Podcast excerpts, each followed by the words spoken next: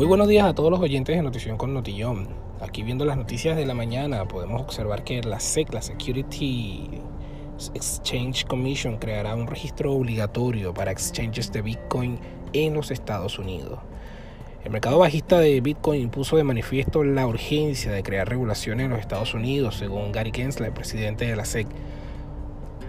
En la SEC evalúa seis proyectos para los registros de exchange de criptomonedas. También el registro incluye a plataformas de préstamos en Bitcoin.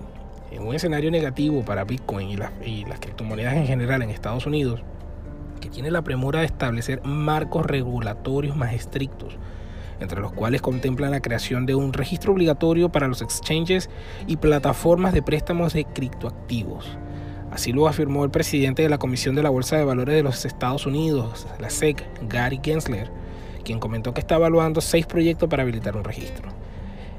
Gensler también indicó que las plataformas para préstamos de criptomonedas estarán incluidas en el registro. Las plataformas de criptocomercio están viendo esta propuesta y preguntándose qué hacemos hasta que esos tokens estén registrados declaró el funcionario estadounidense al The Wall Street Journal. También aseguró que existe una gran urgencia en regular la mejor industria de las criptomonedas, pero especialmente para proteger a los inversionistas. Eso es una de las noticias económicas por la mañana.